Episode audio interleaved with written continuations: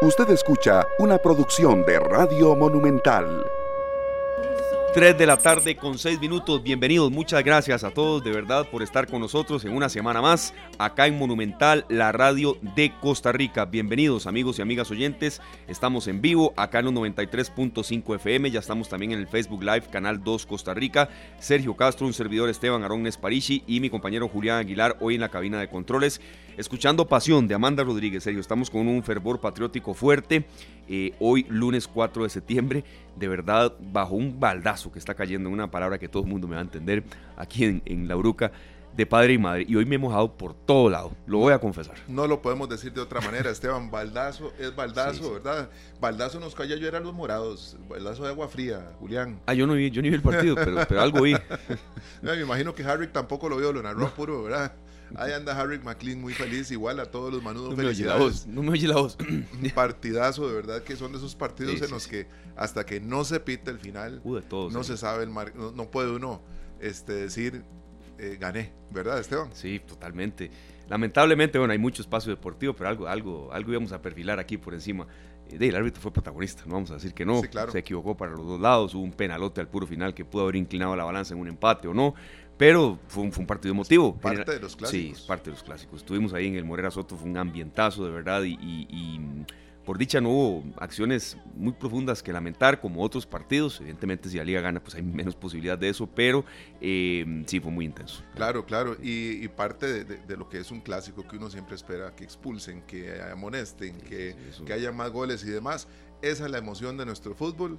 Así es que nosotros felices de iniciar esta semana en esta tarde con con buena música, con buena actitud, deseando que el primer tema que vamos a tocar sea algo que no, que no tengamos que estar, eh, de lo que no tengamos que estar pendientes, Esteban, porque es, un tema que nos permite pensar que cada vez tenemos que luchar más por nuestro país, tenemos que, como esta canción que nos canta Amanda Rodríguez con Mauricio, con, perdón, con José María Piedra en la percusión, que, cada vez más nosotros con más pasión, con más eh, fe en que Costa Rica va a salir adelante de esta situación tan complicada en la que estamos, pues que cada vez se oiga más fuerte el grito nuestro.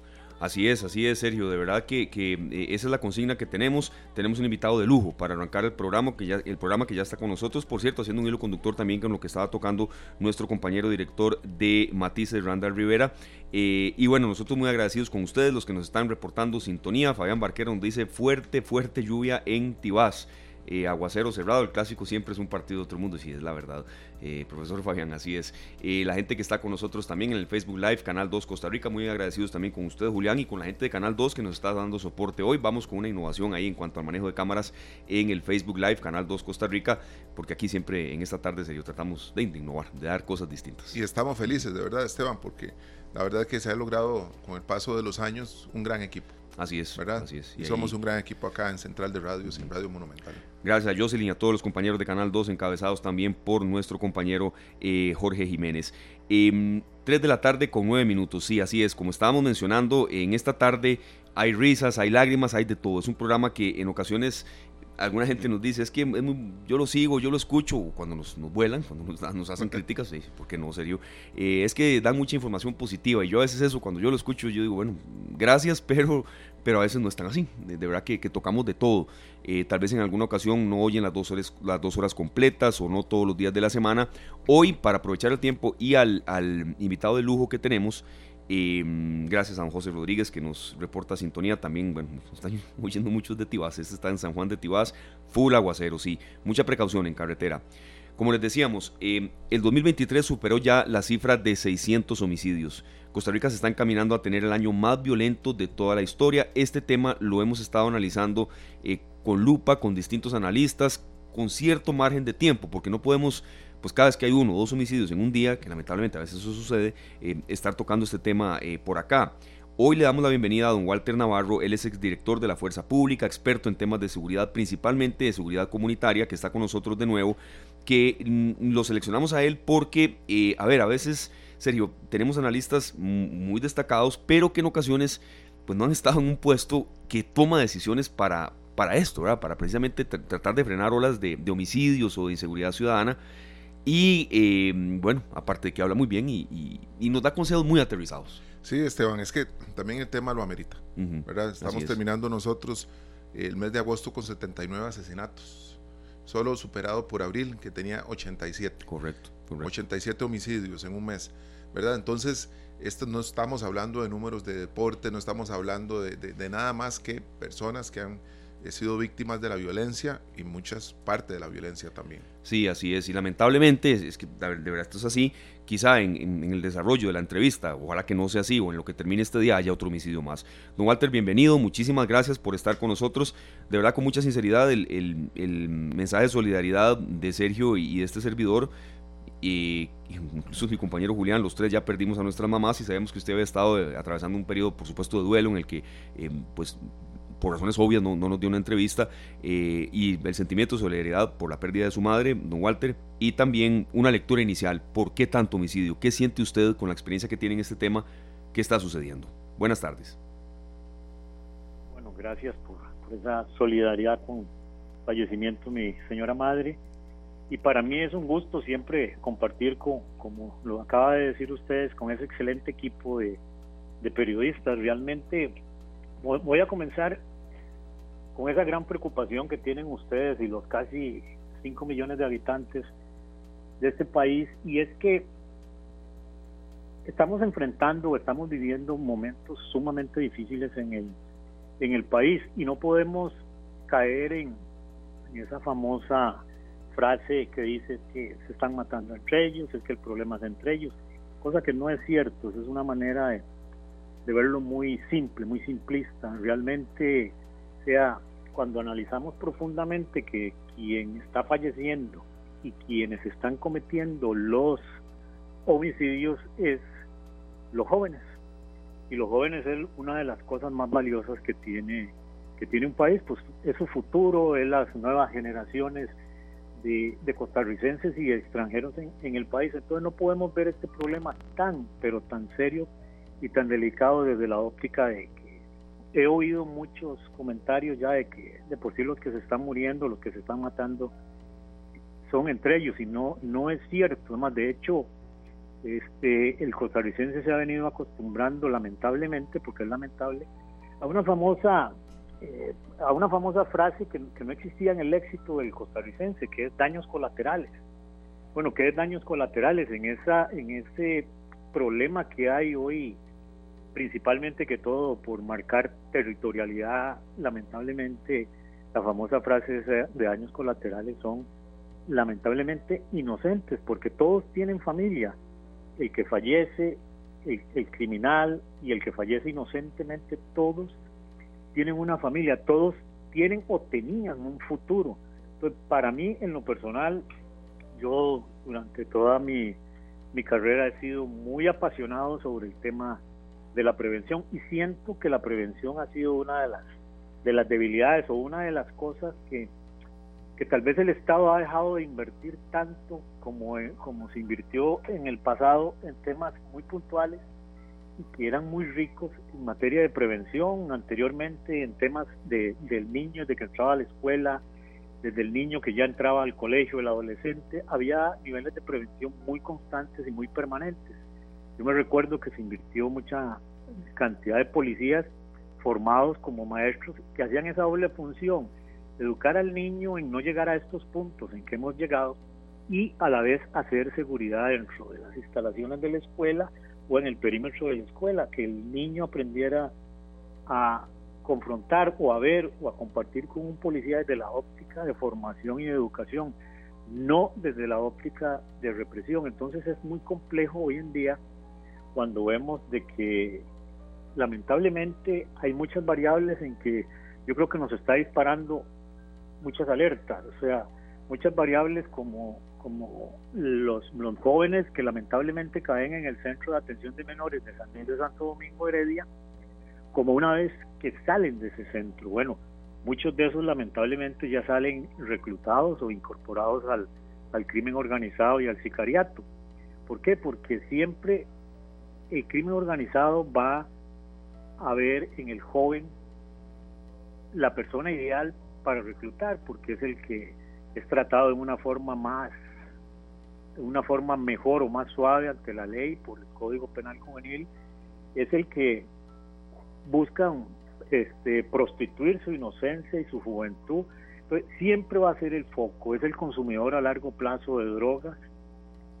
Y esto es algo que, que definitivamente nos tiene que disparar muchas alertas. Por ejemplo, un periodo de vacaciones de medio año de colegio, bueno, números muy coloquiales, pero salen mil estudiantes a vacaciones y regresan tal vez 800 o 700 estudiantes regresan después de las vacaciones. Bueno, ¿qué pasó con esos jóvenes?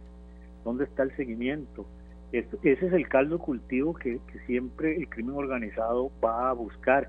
Bueno, ¿qué pasó con los jóvenes que salen del centro de San Luis de Santo Domingo? Porque esos son también.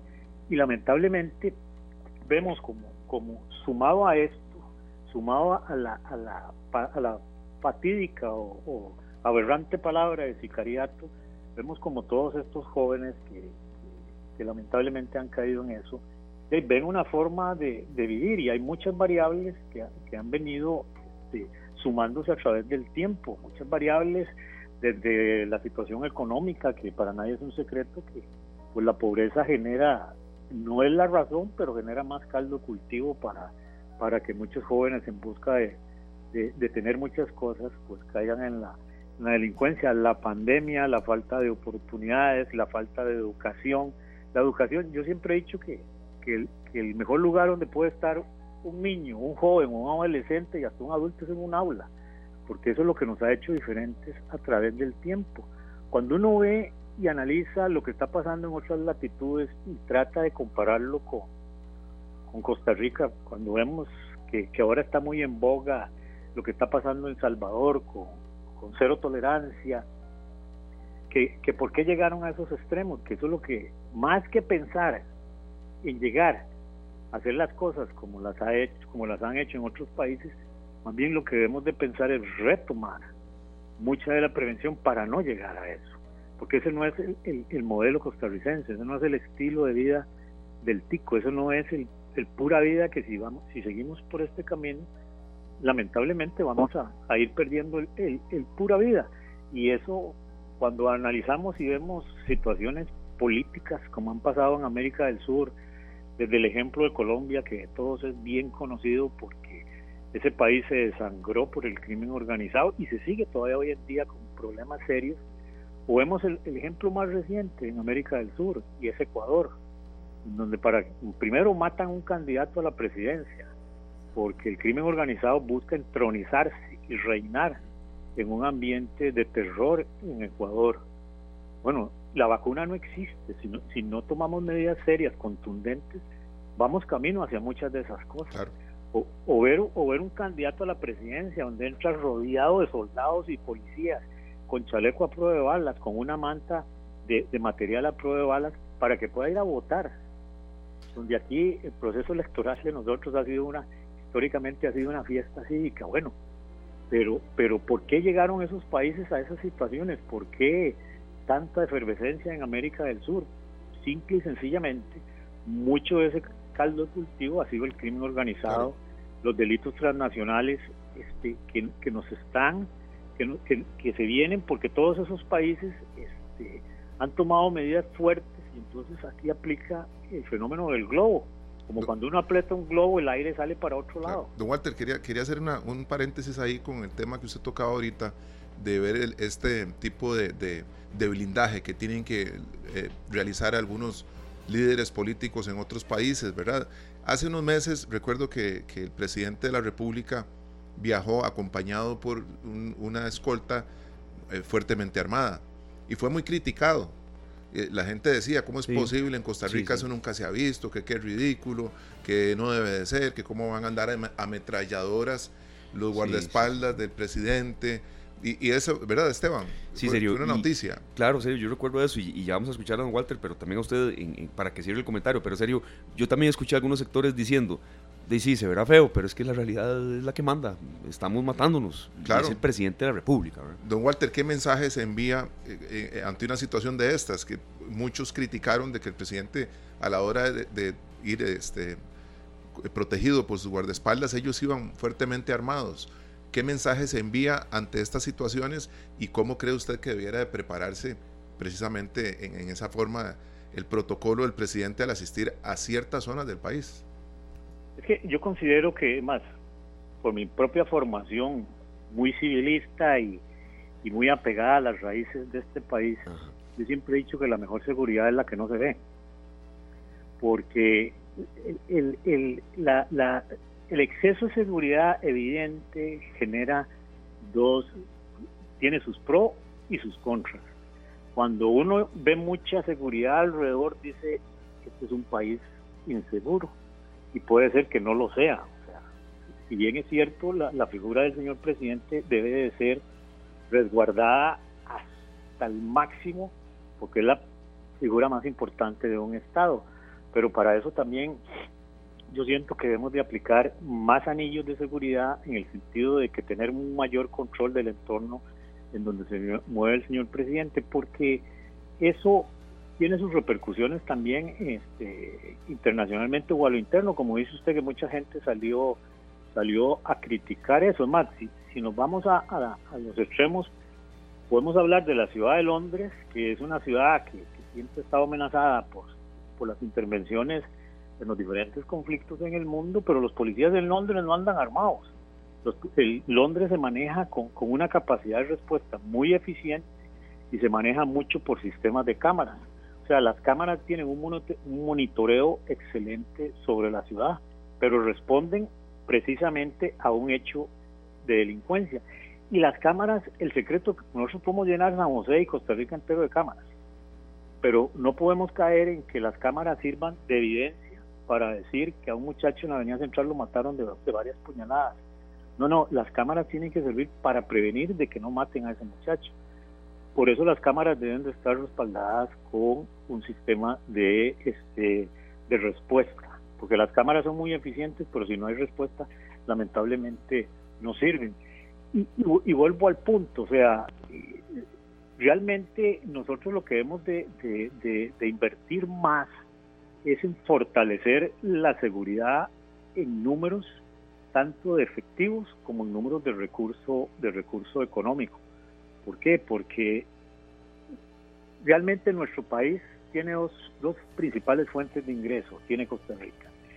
Y esas dos fuentes de ingreso en este momento, en este momento tal vez muchos van a decir, no, eso no es cierto, yo no soy economista, perdónenme que lo diga, yo no soy economista, pero sí estoy apasionado del tema de la seguridad los dos, las dos vertientes o las dos fuentes de ingreso de este país más importantes están sobre los hombros de los policías. Una es la inversión extranjera y otra es el turismo.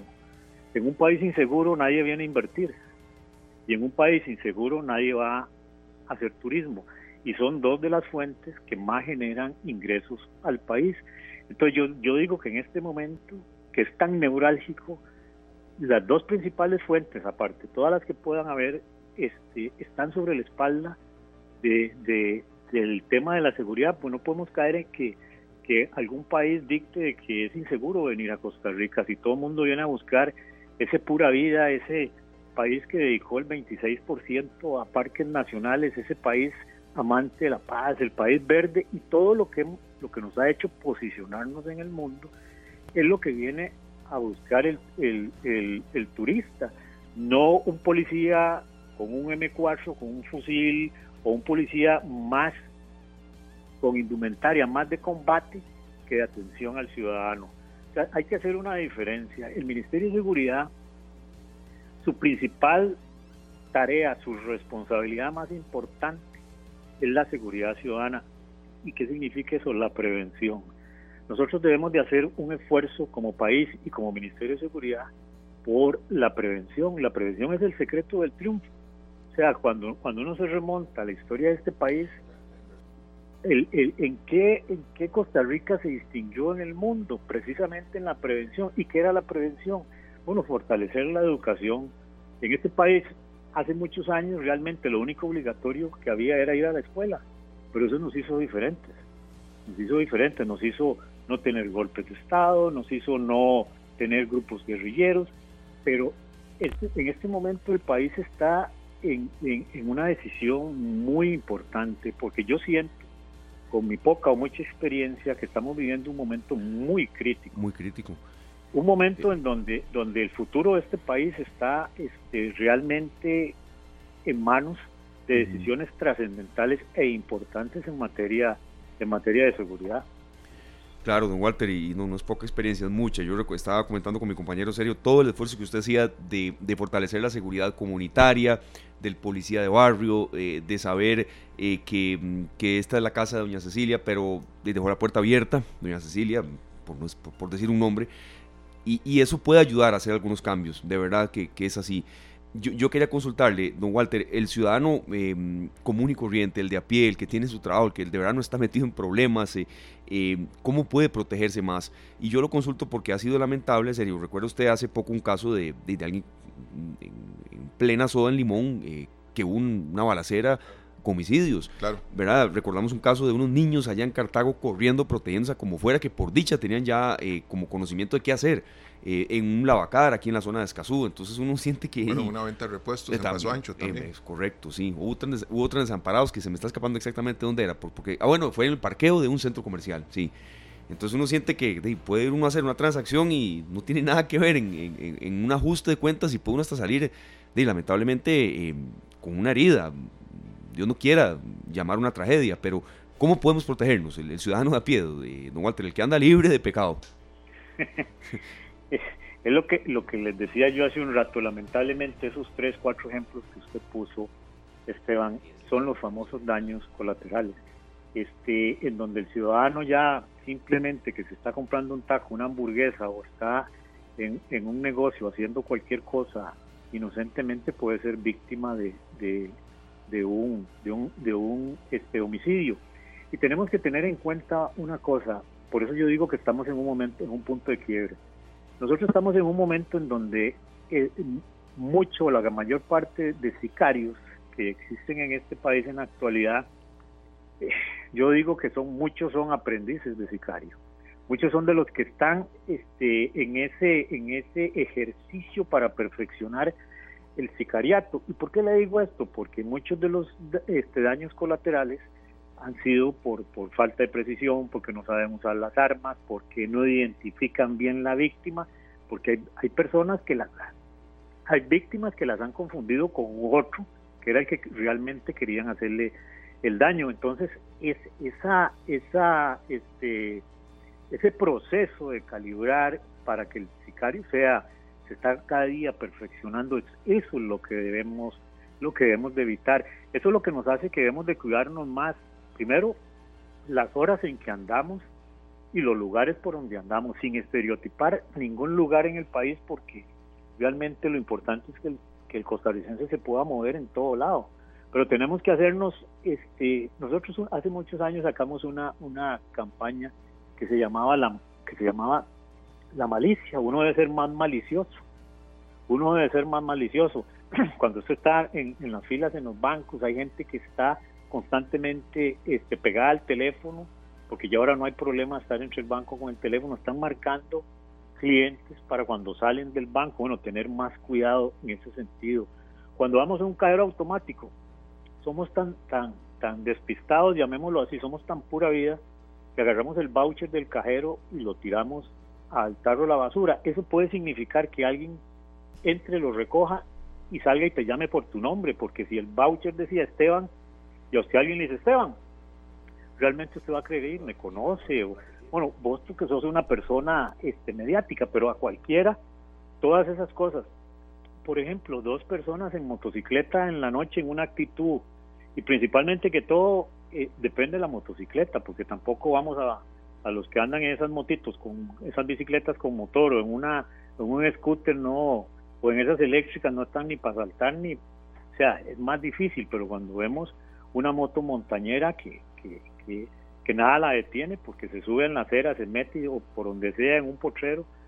Cuando vemos dos personas en una motocicleta debemos de ser más cautelosos porque el, el que va de segundo en la motocicleta puede ser que sea el sicario, que es el que va a disparar porque el que lleva la moto no dispara, o puede ser el que va a bajarse de la moto y sacarlo a usted del carro o montarse en el carro y llevarse el vehículo y a veces somos muy, muy, muy ingenuos o a veces tenemos un motociclista parado al frente del vehículo Y, siempre desconfiemos porque, porque lo que tenemos que tener es un poco más de malicia. Lamentablemente, eh, nuestra población ha sido una población muy sana.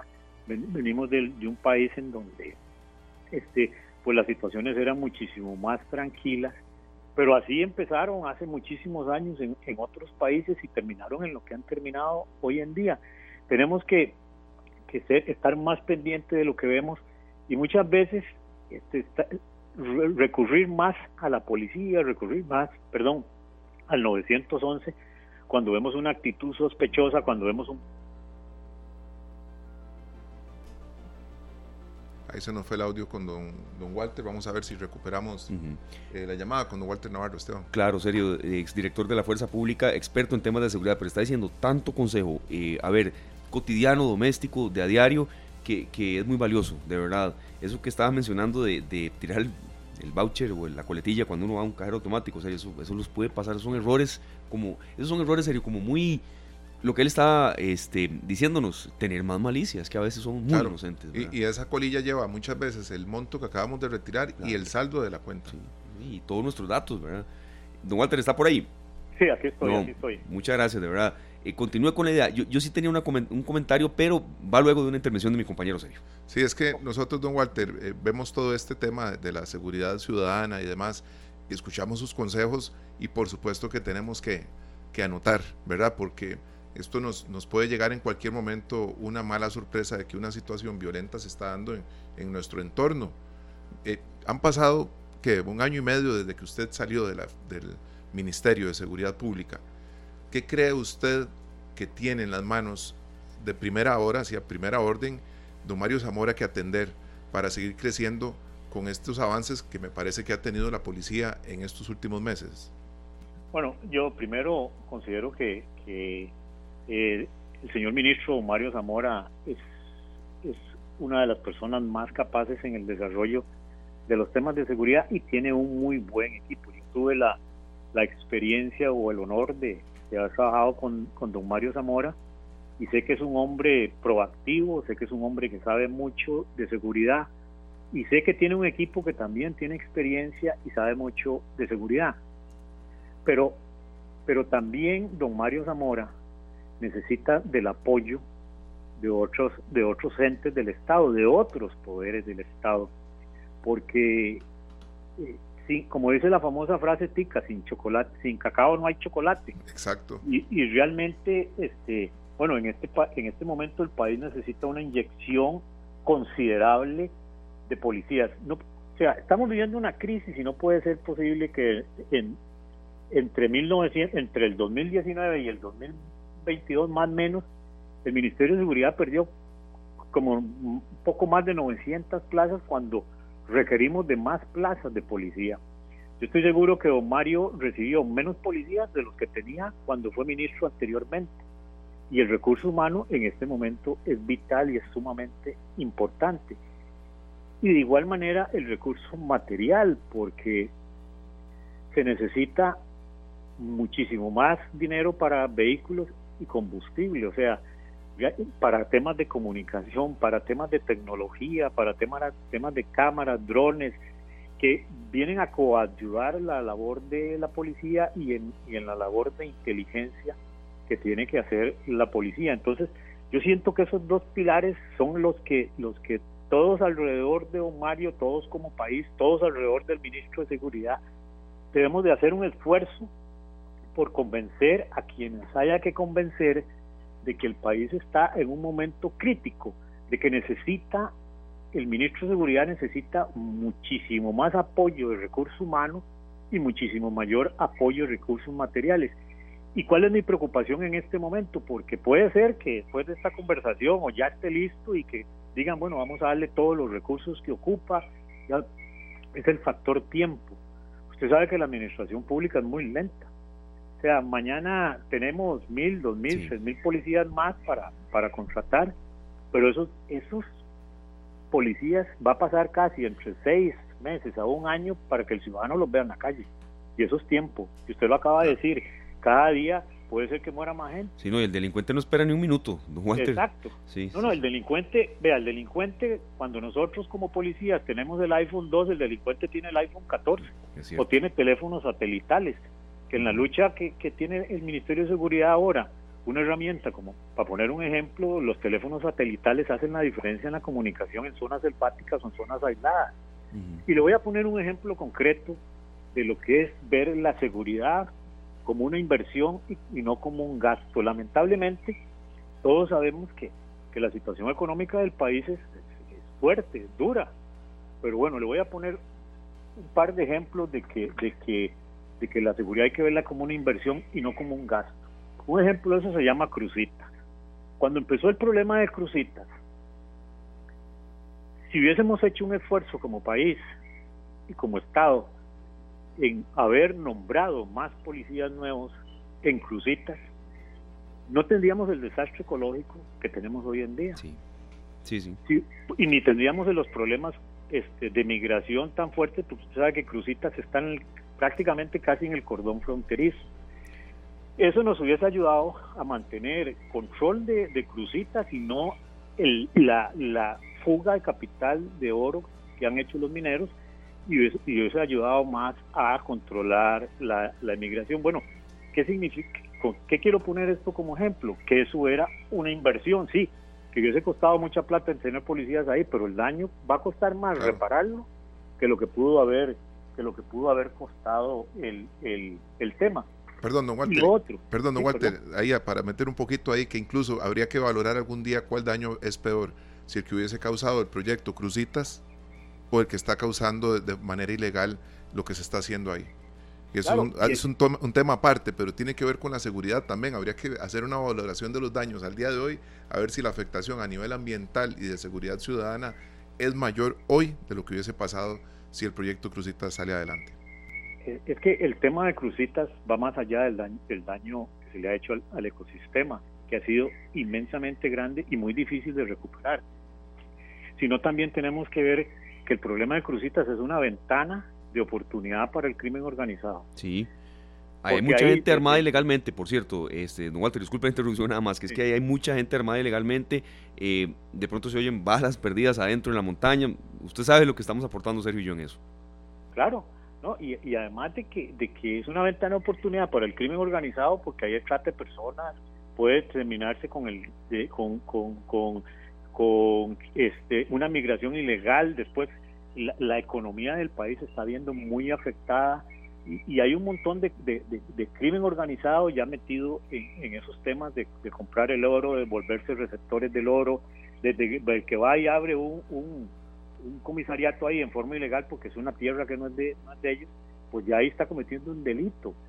Porque a veces delito no es solo el que le pone una pistola o el que mata a alguien, toda esa sumatoria de delitos es lo que lo que viene a diversificar la ganancia del crimen del crimen organizado porque el crimen organizado no es cocaína no es no es solo droga el crimen organizado es trata y tráfico de personas.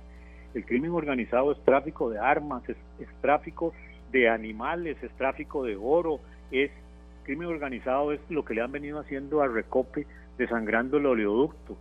Todo eso es crimen organizado para porque el crimen organizado está tan diversificado que a veces lo conceptualizamos solo con que con que el que está en el crimen organizado es el que trasiega coca, no, es que eso es parte de y son los recursos para financiar y desestabilizar en, muchas áreas económicas al, al, país y eso es lo que lo que lo que en este momento debemos de hacer un alto en el camino o sea no podemos perder eh, la, calidad y la esencia del costarricense.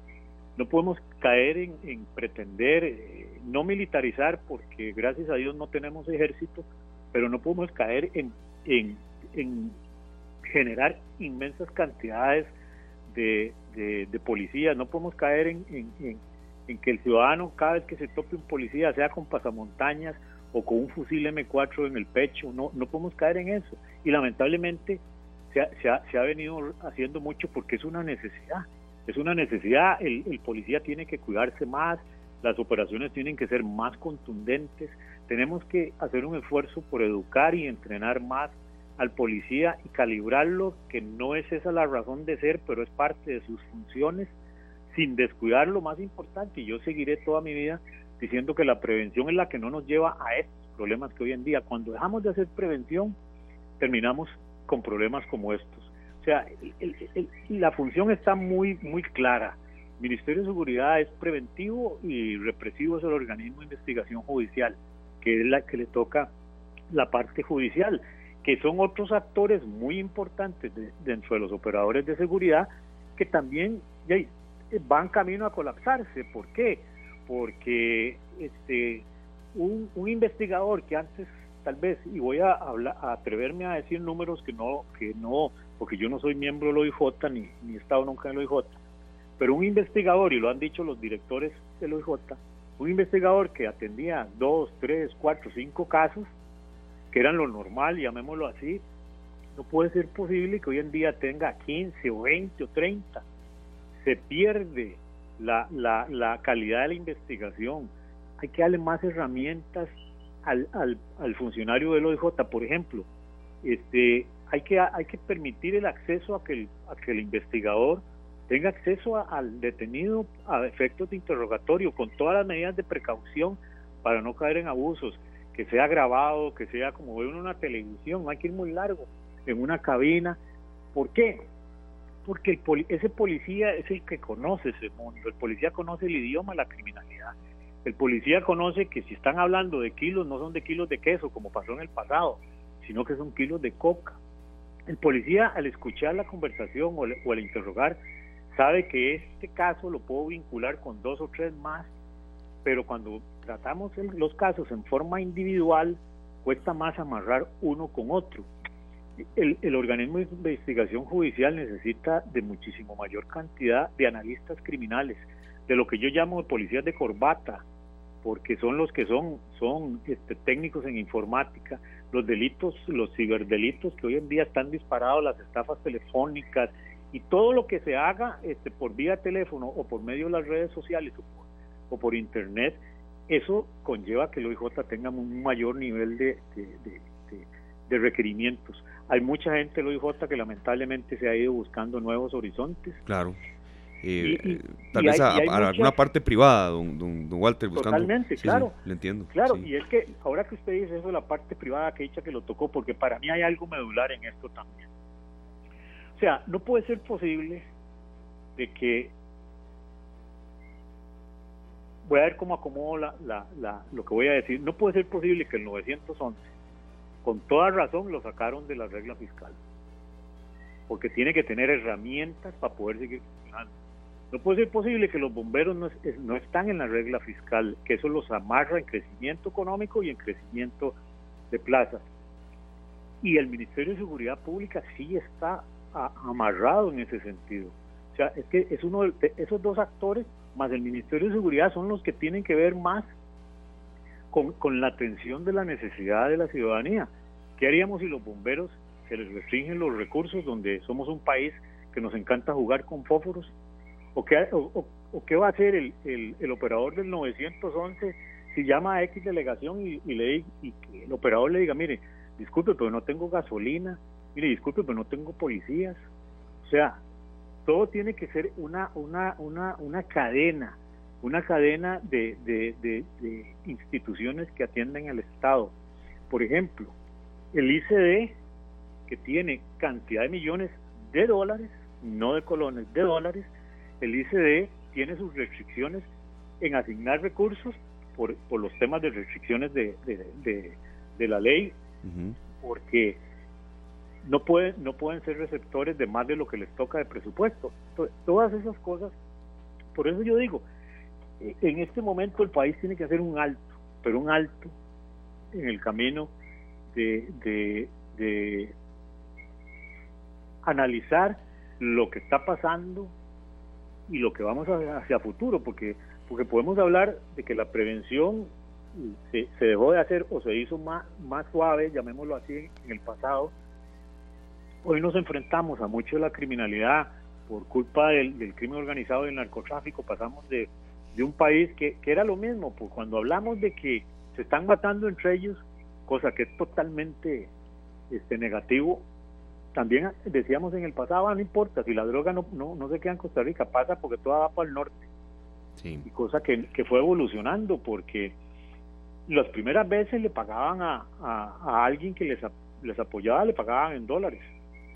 Y ya después, al cuarto, quinto, sexto, no sé cuál, este, ah, eh, pedida de ayuda ya era este, en droga. Entonces, es, esa droga es la que hizo pequeños, este, empezó a, crear receptores de droga que, que compraban toda la droga de esa gente y así fuimos convirtiéndonos lamentablemente en una bodega. En una bodega, sí. en una bodega. Hay una consulta que, queremos hacerle ya, ya en, la, en la parte final de la entrevista, agradeciéndole en serio estos minutos. ¿Qué hacer en tema de, provincias costeras? ¿verdad? uno le, le, duele mucho ver estas cifras. 151 homicidios en lo que llevamos del año en Limón, Punta Arenas 96, Punta Arenas, esa provincia que ha sido tan golpeada por el desempleo, por pobreza, pero que tiene tantas cosas buenas también de, verdad eh, está asustando lo que está pasando ahí. Y a veces uno oye de delegaciones policiales en Puerto Viejo, en Cahuita, en, zonas bien alejadas, eh, em, incluso en la misma Punta Arenas, eh, de malas condiciones, con solo uno o dos oficiales. ¿Cómo entrarle a, la parte de las provincias costeras, este, don Walter?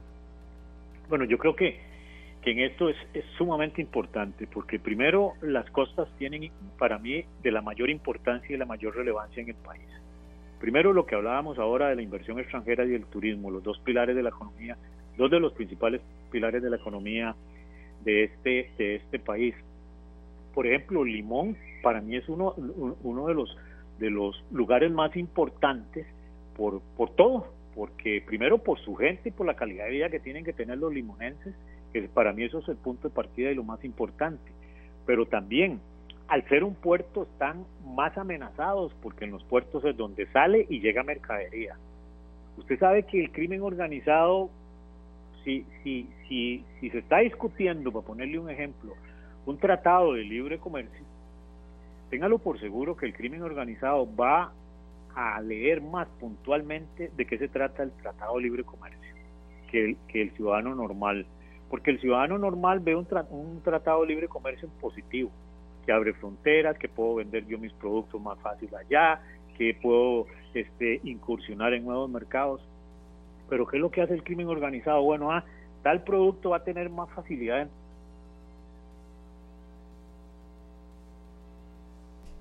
Bueno, acá estamos, Esteban, eh, con don Walter Navarro. Muy, muy atento. ¿Verdad? Que de verdad este, nos aporta muchísimo en un tema tan delicado como es el tema de la seguridad ciudadana y toda esta violencia que estamos viviendo a nivel nacional. Sí, don Walter, si gusta cierra la idea que nos está dando, hay una pregunta de un oyente muy buena que le agradecemos a don Carlos López desde Estados Unidos, por cierto, pero adelante, eh, don Walter, con, con, la idea que estaba eh, concluyendo. Sí, sí el, los tratados de libre comercio también son ventanas de oportunidad para el crimen organizado.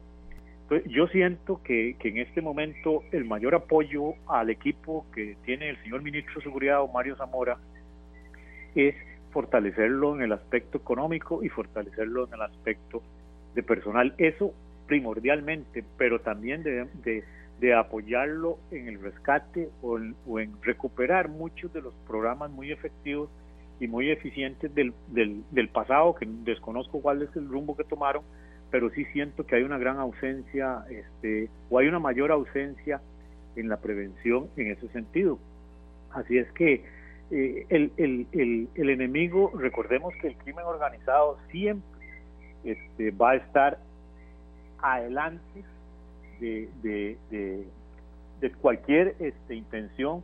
Digamos, si la prevención lo dice, mire, en el año 2011, 2012, 2013, 2014, que fueron años en donde hubo menor homicidios, pero hubo una mayor fortaleza en, la, en los temas de prevención y yo sé que el mismo Mario es, muy creyente en la prevención, porque él también eh, se forjó mucho en el tema de la prevención, pero la situación hoy en el día, hoy en día, la escasez de recursos hacen que lamentablemente haya que invertir más en represión que en prevención. Don Walter. Así es que ahí estamos.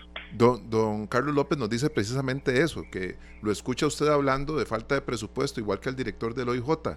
Dice, ¿quién debe tomar las decisiones para dotar de recursos a la seguridad? ¿Acaso no es la Asamblea Legislativa? ¿Qué pasa con estos diputados? ¿Acaso el narco penetró en la Asamblea? La gente está muy enojada, preocupada y cansada de ver que lo que está pasando con los actores políticos es algo que no, no encuentra soluciones, ¿verdad? Eh, que si quieren una guerra como la que hubo en El Salvador entre, ¿verdad? Pandillas y demás, que la estamos viendo, la estamos viendo, incluso estábamos viendo hace unos días eh, jóvenes eh, corriendo con armas que tienen, eran balas de gel, ¿verdad? Eran como... O sea, a ver, no eran reales, Sergio, sí. ¿Verdad? y, es, es esa imagen. Están, digamos que jugando, pero al final es un juego bélico que realmente lo que trae es un entrenamiento. Eh, totalmente de acuerdo con usted. Ese juego depende como lo, como lo enfoque el que lo esté haciendo, se desarrollan más destrezas en el manejo de usar armas y más destrezas en combatir o resistir la presencia del Estado o de la policía. De hecho, en otras latitudes, este, ese tipo de pistolas son las que se usan para, para entrenar los equipos antiterroristas, porque es lo que lleva al máximo en realidad al policía, que son, se usan con pintura, se usan también para disturbios civiles con pelotas de gas lacrimógeno, pero eso se usa para llevar a la persona que está siendo entrenada como grupo antiterrorista, para llevarla a los niveles más, más reales, valga la redundancia, de el, entrenamiento que se está dando. Y estos jóvenes en una zona que, que lamentablemente se han disparado los homicidios, no deja nada bueno, no deja nada bueno. Y ahí es donde uno se pregunta, los padres, ahí es donde uno dice, no solo el Ministerio de Seguridad hay que reforzar, sino hay que darle más herramientas y hay que reforzar muchísimo más al, al Ministerio de Educación. El maestro ha perdido muchísima autoridad sobre el alumno, ya el alumno por cualquier cosa acusa o demanda al maestro y, y habrán demandas y denuncias que tienen toda la razón de ser, pero el restarle autoridad al maestro, yo creo que que también es, la sumatoria de muchas de las cosas que estamos pasando, porque el padre en la casa, yo creo que a nadie, en ninguna escuela del mundo le enseñan a uno a decir buenos días ni muchas gracias, eso se lo enseñan a uno en la, en la casa. En la casa, sí. En la casa, si usted no lo aprendió en la casa, ya la maestra o el profesor no lo va a enseñar. Después, si sumamos, si el...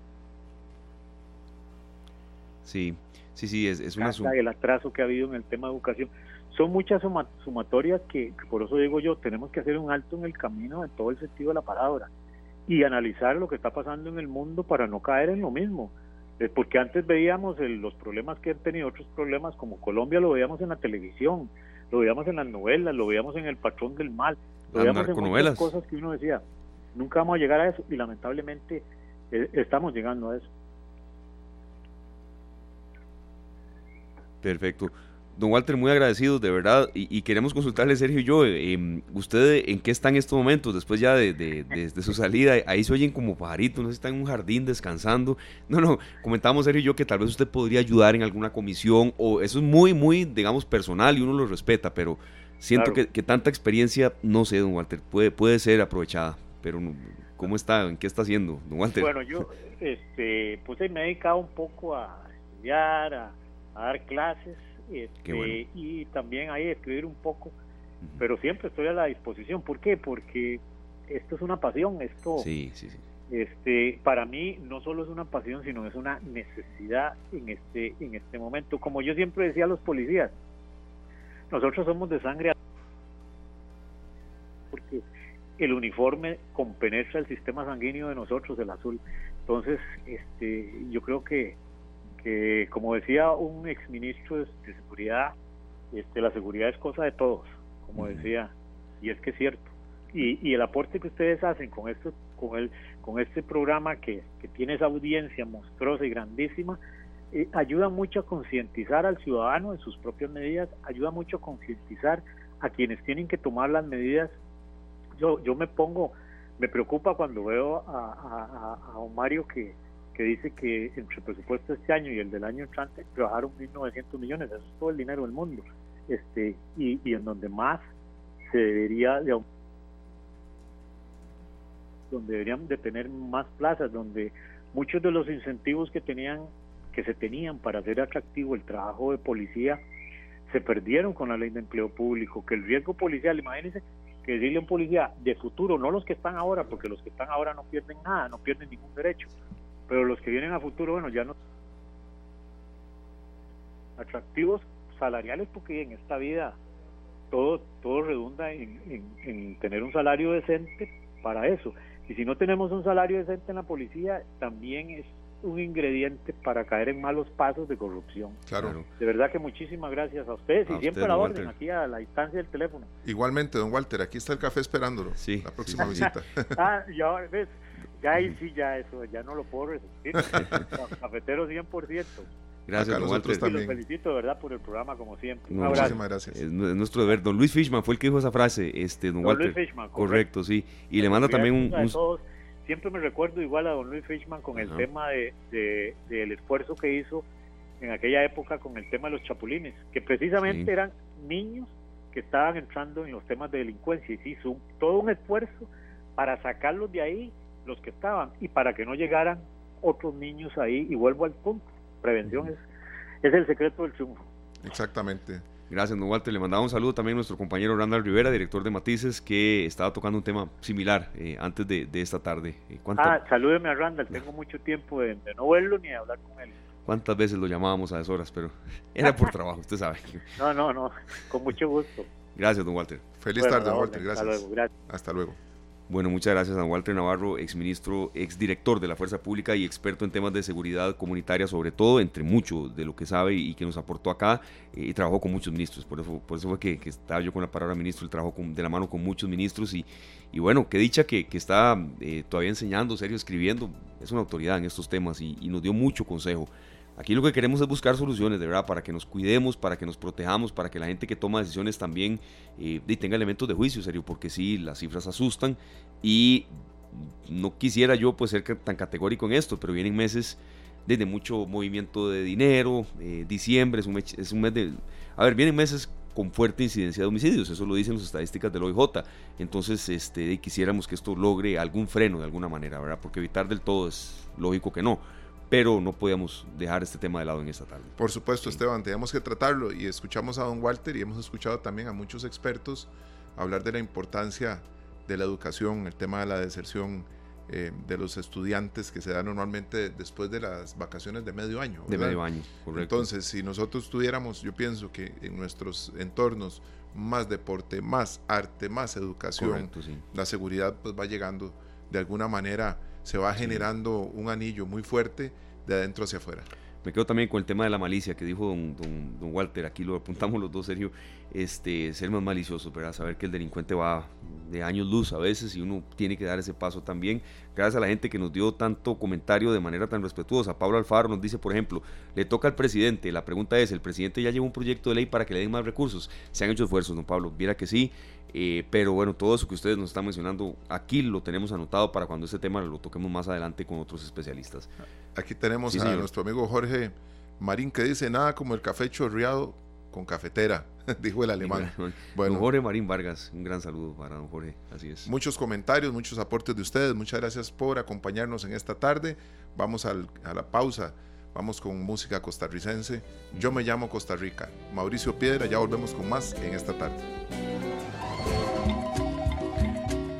Muchas gracias, don Julián. Cuatro de la tarde con siete minutos. Aquí nos está diciendo don Sergio Castro, Pablo Alfaro, qué bella canción, toca las fibras y era con la que nos fuimos al corte comercial, que usted se encarga de, hablar un poco más de ella. Bueno, este, este es, don Pablo. Claro que sí, don Pablo. Le, comento que es un gran cantautor costarricense. Él vive en San Carlos. Eh, lo hemos tenido, muchas veces hemos tenido su música por acá. Don Mauricio Piedra eh, nos ha colaborado en alguna ocasión, incluso recomendándonos a algún artista, una muchacha con la que hablamos, que pronto la vamos a tener de nuevo por acá. ¿Te acuerdas, Esteban, de un concurso lista de espera, cierto, En San Carlos, él nos consiguió el contacto con ella y realmente eh, los artistas costarricenses, muchos están conectadísimos y siempre saben con quién hablar y, de qué temas tocarnos. No, y, y, les agradecemos mucho que ellos nos dan el contacto de otro y ahí va uno llegándoles y teniéndolos en esta tarde. Eh, estamos muy contentos de que esta sección de independencia, de rescatando Costa Rica, de las cosas positivas que, tiene nuestro país, porque así como arrancamos el programa hablando de esa tasa de homicidios que está que asusta, eh, Costa Rica tiene cosas muy buenas. Y de verdad eh, nos agrada mucho que esta sección, y vamos a ir repasando día a día las zonas a donde nos hemos ido, arrancamos precisamente en los canales de Tortuguero y hoy nos vamos a ir hasta Los Santos. Bienvenido a don Jorge Serrano, es el vicepresidente de la Cámara de Turismo de Los Santos, en una sección en la que aprendemos, conocemos y sobre todo también eh, rescatamos cosas que Costa Rica tiene que son muy lindas. Don Jorge, bienvenido. ¿Cómo le va? ¿Cómo está Los Santos? ¿En qué parte está en estos momentos? Muchísimas gracias. Eh, un gusto, un honor poder conversar de mi bella zona de Los Santos eh, con ustedes. En ese momento me encuentro en Dota, uno de los cantones de, de esta bella zona. Bueno, una zona maravillosa, ¿verdad? Para este, los que nos escuchan y nos acompañan, hablamos de la zona de Los Santos, ¿verdad, Esteban? Que está formada por Tarrazú, Dota, León Cortés, incluso Frailes y San Cristóbal, ¿es así? Correcto, sí. Eh, bueno, Dota, Tarrazú y León Cortés son los cantones que conforman la bella zona de Los Santos. Claro, una consulta, Jorge, porque, eh, a ver, ya aquí para esta sección nos documentamos, nos preparamos y de verdad no, no, dejamos pues ningún, ningún cabo suelto, pero hay gente que cree que alguna parte de Los Santos pertenece a Cartago y eso no es así. Eh, hay cierta confusión en eso también a veces, ¿no, Jorge? Exactamente, sí. Este, la zona de Los Santos como tal pertenece a, a la provincia de San José. Muchas personas piensan que queda por allá lejísimos y realmente estamos a 40 minutos, máximo una hora, ¿verdad? De, de, San José. Es una zona eh, que está bastante cerca del gran área metropolitana. Don Jorge, nosotros eh, oímos la zona de Los Santos, yo al menos eh, soy cafetero y lo primero que pienso es que es rico ir a tomar café. ¿Qué, ¿Qué, cosas ofrece la zona de Los Santos para los costarricenses, más allá de ser de una de las zonas más exitosas en cuanto al nivel del café a nivel internacional? Porque sabemos que de ahí sale café espectacular para el mundo entero. Así es. Eh, bueno, el café, ¿verdad? Nuestra, nuestra base. Este, ha ido evolucionando mucho. En este momento puedes disfrutar desde recolectar el café, ¿verdad? En, en, su, en, en, el cerco, como llamamos, hasta tomarse una deliciosa tacita de café, ¿verdad? En, en, una cafetería, en un restaurante de los muchos que tenemos en esta bella zona, ¿verdad? pero adicionalmente todo el tema del turismo pues ha crecido bastante, tenemos toda la parte de lo que son hoteles de montaña, la, la bifauna, tours de aventura, tenemos este, guías locales especializados, cascadas, eh, nos caracterizan nuestras montañas, ¿verdad? La zona de los Santos pues tiene muchas áreas silvestres protegidas, ¿verdad? Tenemos el Parque Nacional Los tenemos los cerros de la zona de los Santos que son bellísimos para caminar y por supuesto que, que todo lo que es el aviturismo, que es otra de nuestras de nuestras cartas de presentación, ¿verdad? A nivel tanto nacional como, como internacional, siendo, por ejemplo, eh, el quetzal una de las aves emblemas, ¿verdad?, de nosotros en, en esta zona. Claro, don Jorge, eh, a esa zona, ¿verdad que eh, se puede llegar para incentivar el turismo de un día? Obviamente, pues hay zonas para quedarse y pernoctar y demás, pero eh, ¿se pueden pasar de un día? Claro que sí, ofrecemos todo lo que son tours de un día, ¿verdad? Desde venirse a, a visitar las distintas cafeterías que tenemos, tenemos eh, un, un viñedo en este momento, por ejemplo, que ofrece una experiencia muy interesante, ¿verdad? Eh, todo lo que son pescas de trucha, por ejemplo, este, ese es uno de los de los de los platillos y, el tema gastronómico de nuestra zona es riquísimo, ¿verdad? Bueno, eh, eh, yo me imagino que debe haber algún lugar con el tema de las truchas donde uno pesca y se lo preparan también. Exactamente, así es. Eh, ahí puede comérsela con unos pataconcitos, ¿verdad? Este, un, un arracache, gallitos de arracache, o sea, de todo ofrecemos en la zona, ¿verdad? Todo lo que es comida tradicional y también pues hay, hay restaurantes pues también con comida gourmet que han sabido mucho eh, posicionar el tema de la fusión con los productos locales que tenemos, como el aguacate, la manzana, la mora, ¿verdad? De, de esta bella zona. Claro. En materia de turismo, eh, don Jorge, estamos conversando con don Jorge Serrano, vicepresidente de la Cámara de Turismo de Los Santos. ¿Llega más turista extranjero o costarricense o no se puede tal vez medir tanto? ¿Cómo lo ven? Claro, bueno, eh, es mucho por estacionalidad, ¿verdad? Ah, eh, cuando estamos en la temporada alta, eh, tenemos pues un poco más de visitación de extranjeros, que son más que todo en los meses entre noviembre a abril, pero siempre hay una, una gran visitación del turismo nacional, ¿verdad? en, esta, en estas épocas también se, se aprovecha para, para tener paquetes promocionales con descuentos, para atraer precisamente todo lo que es el tema de, del turismo nacional, ¿verdad? Bueno, muy importante porque este, a veces, Esteban, no tomamos en cuenta esta zona, estamos tan cerca, uno se va aquí por, se puede ir por Acerrí, ¿verdad? Que es la, zona que más conocemos. Igual puede ingresar por Cartago fácilmente. También, Yo creo que ahí es donde radica la, la, mayor confusión, ¿verdad? Porque uno se va por Cartago y llega a Los Santos. Sí. Algunas veces llega más rápido por esa zona, ¿verdad? Pero, Así es. Entonces tenemos que ir a almorzar con truchas, ¿verdad? Correcto. Una visita al viñedo con degustación también.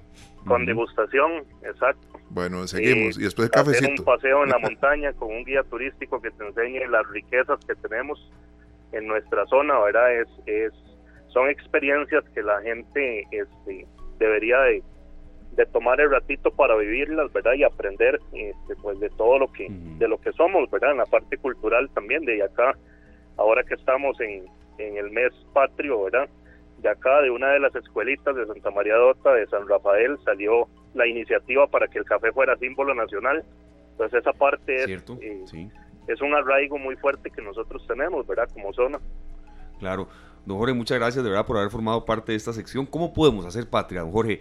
Eh, estamos rescatando desde sitios lindísimos de nuestro país hasta actividades. Vamos a irnos a la Feria de la Fruta de Orotina y demás en este mes, que de verdad tenemos que valorar más lo que tenemos que hay oportunidades de mejora, ni lo dude, que las tenemos en Costa Rica, pero también hay que destacar lo bueno que hay. ¿Cómo podemos hacer patria de nuestras distintas profesiones, don Jorge? Ustedes desde Los Santos.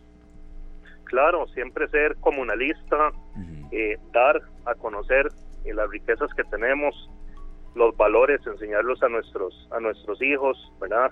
Eh, eso es sumamente importante para, para hacer patria, sentirnos orgullosos de lo que somos y luchar cada día más. Somos una, una zona eh, de personas muy trabajadoras y, eso para nosotros es el baluarte que llevamos adelante, ¿verdad?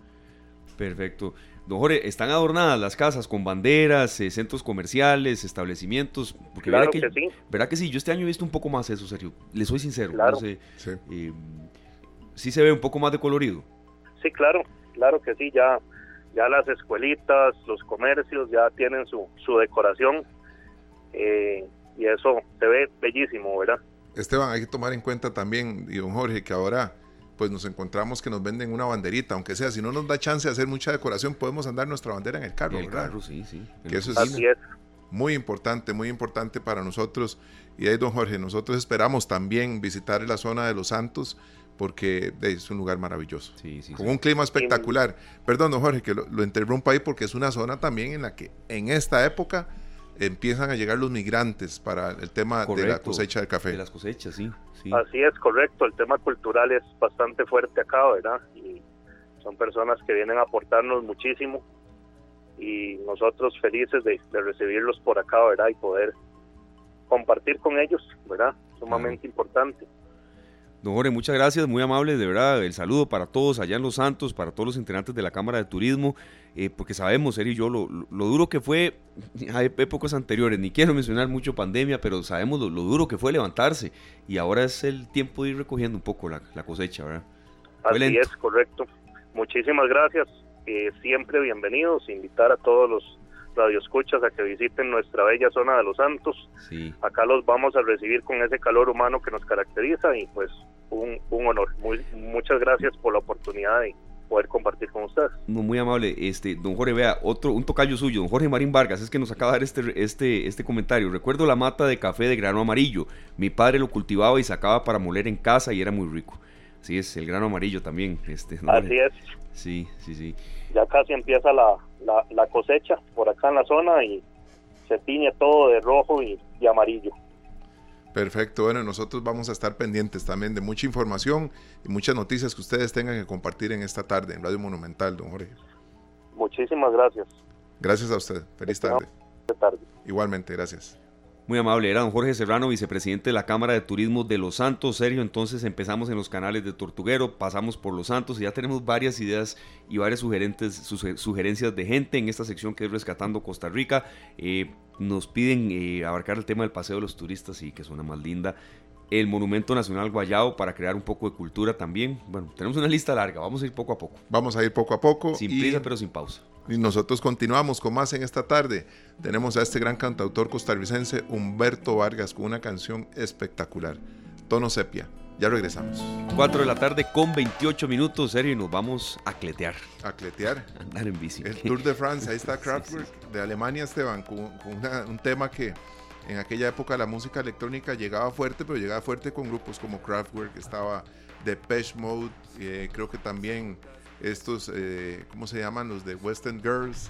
Eh, Pet Shop, Boys, exactamente. Y otros grandes de la música electrónica. Estaba el New Wave pegando con Divo, B52 y demás. Pero Kraftwerk tenía primero Computer World y otra este, canciones muy importantes en, los 80 ¿verdad? Pero ahora nos toca cletear. Nos toca cletear. Con Kraftwerk. A vivir una experiencia de ensueño en Europa del Este con un invitado que le agradecemos mucho que esté aquí en cabina, Sergio. Hablarnos de posibilidades de viajar. Viajar es crecer y a veces creemos que es imposible. Y no, con un poco de, orden de, en las finanzas y, de planificación, claro que se puede. Esteban, y muy importante, eh, muchas veces estamos, estamos pensando en una recreativa que hay de la sabana, a, no sé, vamos a poner un circuito en San José, y son recreativas muy bonitas, ¿verdad? familiares y demás. Nunca pensamos que podamos vivir una, una experiencia en una recreativa, ¿verdad? fuera de nuestro fuera del país, así es. Está con nosotros Alex Angulo, eh, bueno, que nos va a hablar de este tipo de experiencias, de cómo lograrlas, de en qué zonas, de en qué países. Y bueno, Alex, bienvenido aquí a Radio Monumental, al programa esta tarde, una experiencia de ensueño en Europa del Este. ¿En qué consiste todo este tour, toda esta posibilidad? Y, bueno, ¿cómo explicarle a la gente eh, esta, esta manera de viajar? Ahí, exactamente. Primero que nada, muchas gracias Esteban y a Sergio y a los radioescuchas de Monumental eh, sí, es una experiencia muy linda, es, es, es viajar en bici. Eh, nuestros tours no son competitivos, es para conocer. Entonces es una manera sumamente diferente. Mucha gente que nos está escuchando seguro ha ido a Viena, ha ido a República Checa, pero no es lo mismo llegar a esos países o esas ciudades en avión que entrar a esas ciudades en bici es completamente otra sensación. Es otra manera de, de pasear, de conocer. Eh, y recién eh, acabamos de llegar a un grupo de 13 personas, 14 estuvimos ahí, más unos compañeros de México y otros de Argentina que nos acompañaron. Y realmente eh, fue una experiencia realmente muy, muy gratificante. La gente vino sumamente complacida. Qué interesante, ¿verdad? Porque bien lo dice Alex, o sea, no es lo mismo eh, llegar uno en un vuelo a una ciudad que quería conocer que recorrerla en bicicleta, recorrerla y viajar a otro país, a otra ciudad, eh, tiene que ser espectacular. Claro, me, surge una duda, Alex. Por ejemplo, el tema de, la bicicleta. Son bicicletas que evidentemente pues, se desarman, caben en, un equipaje. ¿Cómo, se da ese proceso? ¿O se alquilan allá? ¿Cómo? Las bicicletas se alquilan allá. Ah, ok. Porque eh, las bicicletas son asistidas. Entonces, al ser asistida, ya usted no la puede transportar en un avión por la mm. batería. Ningún avión te va a transportar la batería en, el avión, lógico.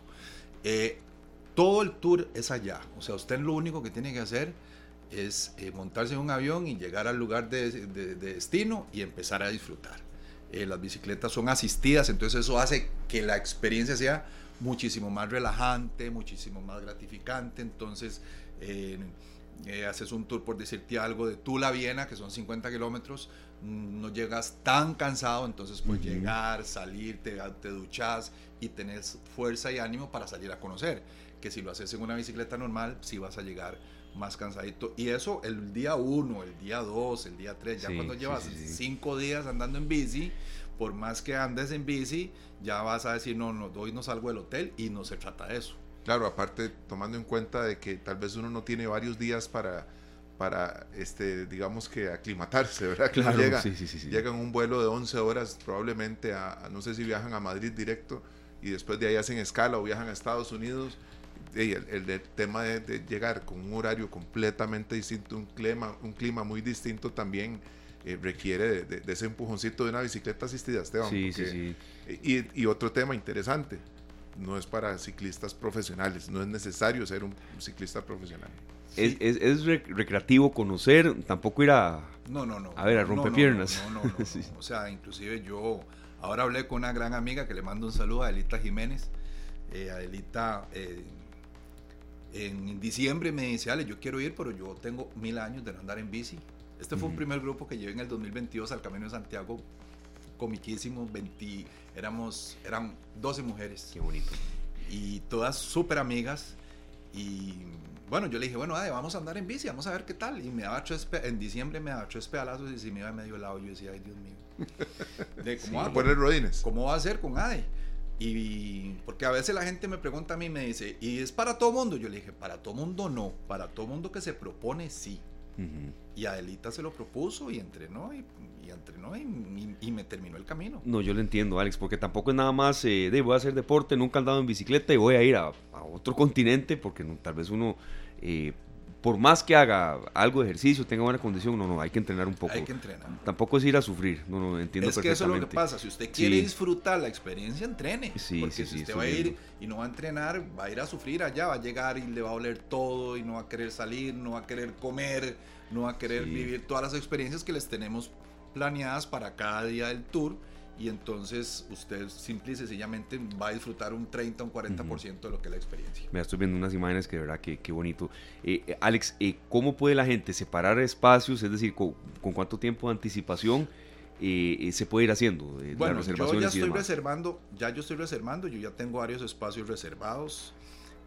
yo había puesto una forma de pago, pero es estructurar mucho a las personas. Porque si yo le digo, usted págueme en junio, usted puede, pero Sergio no y págueme en agosto, Sergio puede, pues usted no.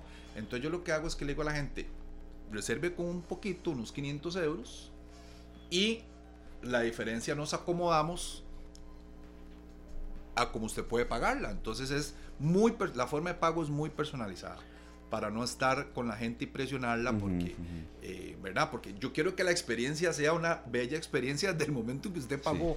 porque lo que está hablando ahora con, con Esteban es eso. O sea, usted la experiencia no es cuando usted llega allá.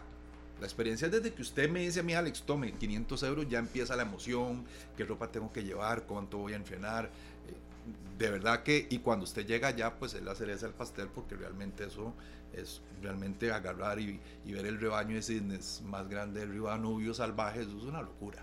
Tiene que ser una locura. Ahora, ¿cómo es, cuál es la, ruta? Llegando uno en ese primer viaje, en este que es eh, Europa del Este. Europa del Este, eh, nosotros llegamos a Praga, eh, hacemos cena de bienvenida, al día siguiente hacemos un city tour por la ciudad de Praga, en bici, mm, como dijo usted, para, para que la gente se aclimate, la gente viene cansada de volar, de sentarse 11, 12 horas en un avión, malas horas en los aeropuertos en un vuelo y otro. al día siguiente, muy temprano, desayunamos, ya nos tenemos, nos ponemos la ropa de ciclismo y nos vamos en un bus de 250 kilómetros, 300 kilómetros hacia un pueblo que se llama Tull, en Austria, y ahí cruzamos la primera frontera.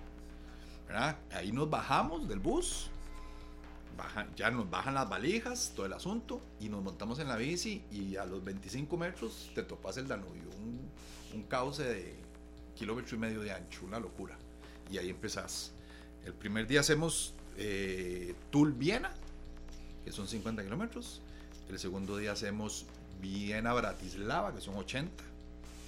El tercer día hacemos Bratislava-Gior, ahí ya cruzamos, ah bueno, Viena-Bratislava, y ahí cruzamos otro país, que es Eslovaquia. Después ya en Bratislava, que nos quedamos en el casco antiguo, que es un sueño lugar, porque es donde están los bares, las discotecas, los restaurantes, o sea, ahí es donde está el ambiente, entonces todo el mundo llega ahí. Después de Bratislava nos vamos a Gior, un pueblo ya cruzamos la frontera húngara. Nos quedamos en Gior, otro pueblo precioso. De Gior cruzamos a Comarno, otra vez nos voltemos a Bratislava. Eh, y ese pueblo eh, tiene un nombre en húngaro y otro nombre en eslovaco. Lo que pasa es que lo divide el río Danubio. Nosotros nos quedamos del lado eslovaco. Eh, ahí dormimos en Eslovaquia. Al día siguiente nos vamos esos, ese eh, Bratislava Gior son otros 80 kilómetros. Después Gior Comarno son 50. Y Comarno Estergon son 50 kilómetros. Eso es otro, otra ciudad húngara. Y terminamos Estergon Budapest. Ya entramos al famosísimo edificio del Parlamento. es como un, edificio sacado de un cuento de hadas y puesto ahí. Es espectacular. Sí, sí. Tengo una duda. ¿Cuánto eh, se recorre cada día o cómo, cómo son las etapas bueno, etapas es casi como con un tour o como una competencia, pero, bueno, pero sí, son pero etapas. son etapas, sí, sí. Como, Sí. como cuántos Eh, kilómetros diarios. o- 50 kilómetros diarios, 50, 60. manejable, En sí, bicicleta sí, asistida es nada. Y porque eso es plano, plano. Eso es como pedalear en esta mesa. Es plano, plano. Vamos por una ciclovía de 400 y resto de kilómetros. Entonces es muy plano y vas con la bicicleta. El, el- asunto de la bicicleta asistida es que si vos vas más de 25 kilómetros, ya no vas a estar disfrutando de la bicicleta porque el motor, ya el motor por cuestiones de seguridad se para. Entonces ya usted está pedaleando con su fuerza. Entonces lo recomendable es que usted vaya entre 20 y 22 kilómetros por hora, que, es un, que en 50 kilómetros, si usted se pone a ver, a 22 kilómetros por hora, 50 kilómetros los haces en 2 horas y 15 minutos. Claro. Pero nosotros paramos a tomar fotos, los que se quieren bañar en el río, que se bañen en el río. Nosotros tenemos una merienda. eh, a, a la mitad del recorrido, cuando son 50 kilómetros, tenemos una, un- una parada, que es una merienda. Cuando son más de 60 kilómetros, hacemos dos paradas, Sí, sí, sí. una a los 30 y una a los 60 y otra cuando llegamos. Si, la, si el grupo dice, no, está muy caliente, queremos parar a tomar cerveza, pues por supuesto, las cervezas son baratísimas y deliciosísimas.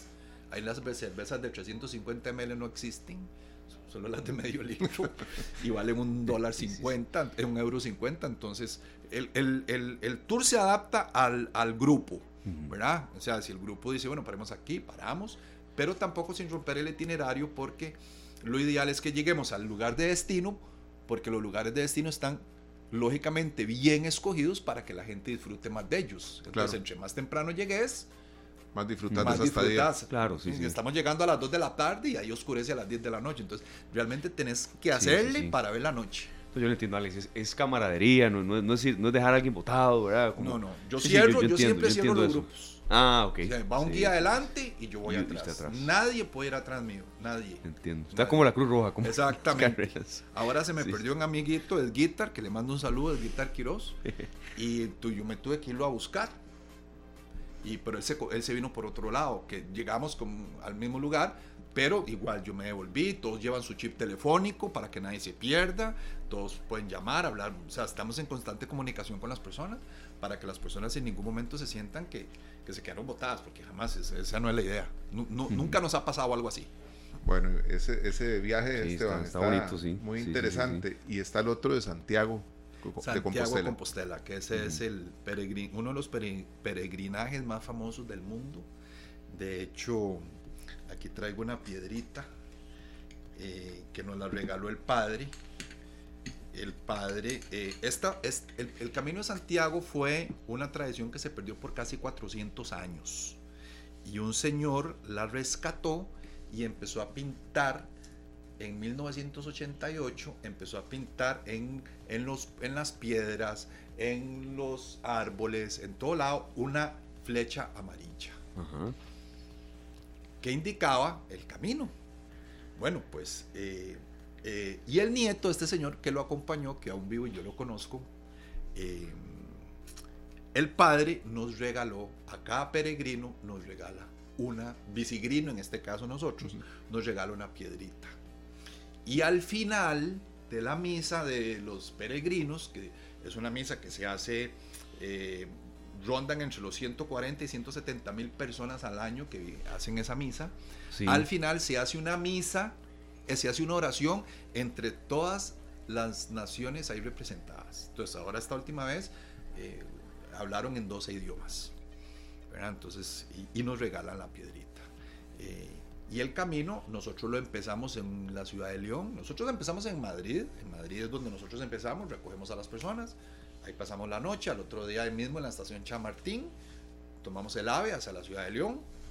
Y en la ciudad de León eh, llegamos a León y ahí empezamos eh, eh, la experiencia.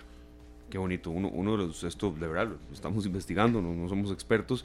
Uno de los núcleos más grandes de peregrinación del cristianismo en Santiago de Compostela. Lo que uno puede aprender en estos viajes, serio. ¿Verdad? Lo que uno puede crecer, viajar es crecer. no, y la cantidad de gente que usted conoce. Sí, eso sí me imagino. O sea, usted viene con amigos, man, se fue. Y yo, yo lo que trato, como Saturs lo que hace, es que el grupo sea, cuando llegue allá, sea sumamente amigo. Y Saturs, Sergio y Esteban, lo que nosotros más buscamos en esto, aparte de la experiencia, que son 10 días que usted la va a disfrutar, es que usted ame la bicicleta. Sí. Y en esto Sí, yo sí, sí, sí, sí. quiero decirle que el mi primer grupo, que no andaban nada en bici, pero nada, o sea, eran inexpertas, ellas lo que querían eran ir a beber vino y a vacilar. Bueno, pues vinieron amando la bici, tan es así que este año hicieron el gran fondo de Andrea Amador, hicieron 100 kilómetros. Bueno, bueno. Muchachas que 15 meses antes no, caminan, no andaban 20 kilómetros. Qué bonito, se fomenta el deporte. El- es- sí, sí, sí, sí, sí. exactamente, eso es lo que nosotros queremos, que la gente llegue a amar la bicicleta. Les voy a contar una anécdota. Yo me, yo me, to- yo me llevé a un señor que se llama Ibra Morales, me lo llevé ahora al Camino de Santiago. eh, es uno de los, eh, él es un gurú de la televisión hispana en los Estados Unidos, ha tenido trabajos con Univisión, con Telemundo, ha sido CEO, eh, bueno, ha tenido de todo en la vida y ha viajado por el mundo entero. Y faltando unos 10 kilómetros para llegar a, la- a Santiago, me acerqué empecé a hablar con él y le digo, yo, Ibra, ¿qué pensás? Y me dice, Alex, a mis 78 años, porque tiene 78 años, me dice, descubrí que el mundo se disfruta más encima de una bicicleta. Eso es interesantísimo, Esteban, porque hay, hay cosas que no haríamos caminando, ¿cierto? No, de- Y que sí, sí. probablemente, tal vez ni en vehículo. O sea, a mí me dice un amigo, jale, eh, que me pasó un día, que yo estaba, estaba con muy buena condición física, andaba en bicicleta además, y me dice un amigo, Sergio, el 25 de diciembre vamos a ir a dar una vuelta, mi hermano y yo. Ellos eran de Santana. Y me dice, pasamos por usted. Y yo le dije, está bien. Yo le dije, está bien como buen tico, ¿ah?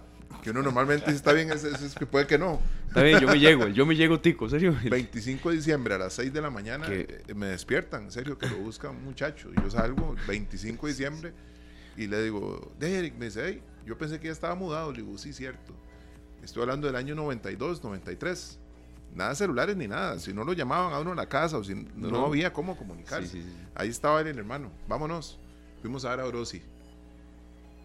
Qué bonito. Ese, ese qué fue, bonito. eh, tenía la condición yo para hacerlo sin ser, sin- yo no era ciclista, pero siempre andaba en bicicleta, ah, eh, que iba al trabajo, que un fin de semana me iba a hacer No, ya alguna esa edad cosa, serio, uno es indestructible. Exactamente. eso sí, eso sí.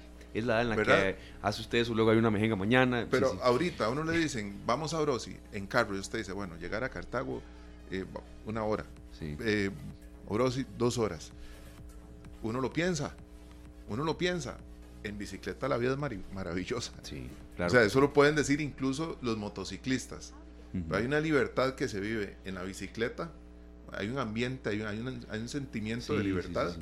que no se alcanza mientras uno está caminando o corriendo, porque está más enfocado en otras cosas. En la bicicleta se puede ir admirando Uy. más el, el paisaje, además. Conozco gente que ya se enamora de ese mundo y cuesta que lo, que lo suelte y no, y no, hay, no tiene por qué, ¿verdad? Vean, nos dice un José Rodríguez, yo quiero hacer ese tour, ¿qué, ¿qué información hay en alguna red social o de qué manera la gente puede conocer, no Alex? Sí, claro. eh, eh, nos pueden seguir en Facebook y en Instagram como Saturs.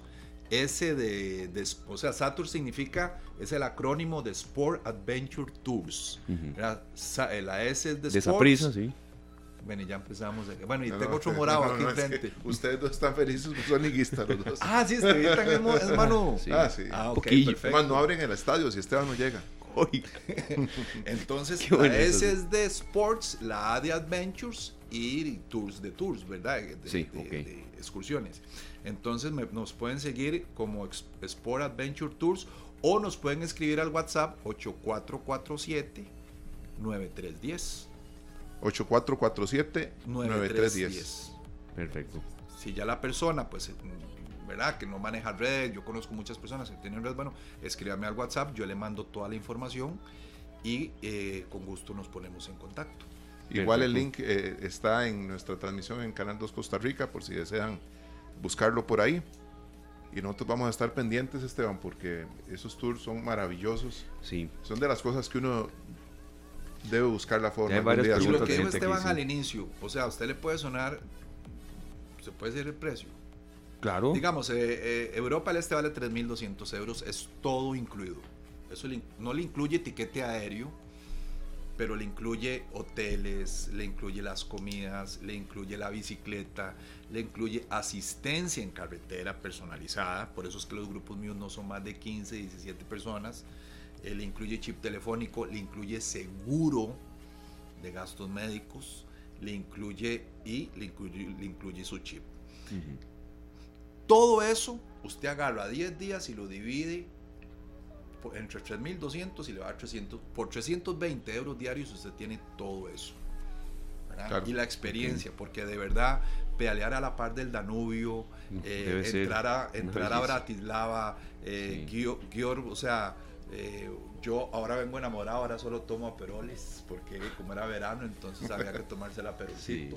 entonces, eh, conocí gente extraordinaria también, y eso, eso es lo que hace viajar, ¿verdad? Claro. Bueno, Alex, muchas gracias, de verdad, y ojalá mucha gente se anime, conozca y, se apunte a estos viajes. Eh, de verdad. Y gracias por haber venido, Alex Angulo. Un placer enorme, Alex. Pura vida, Sergio.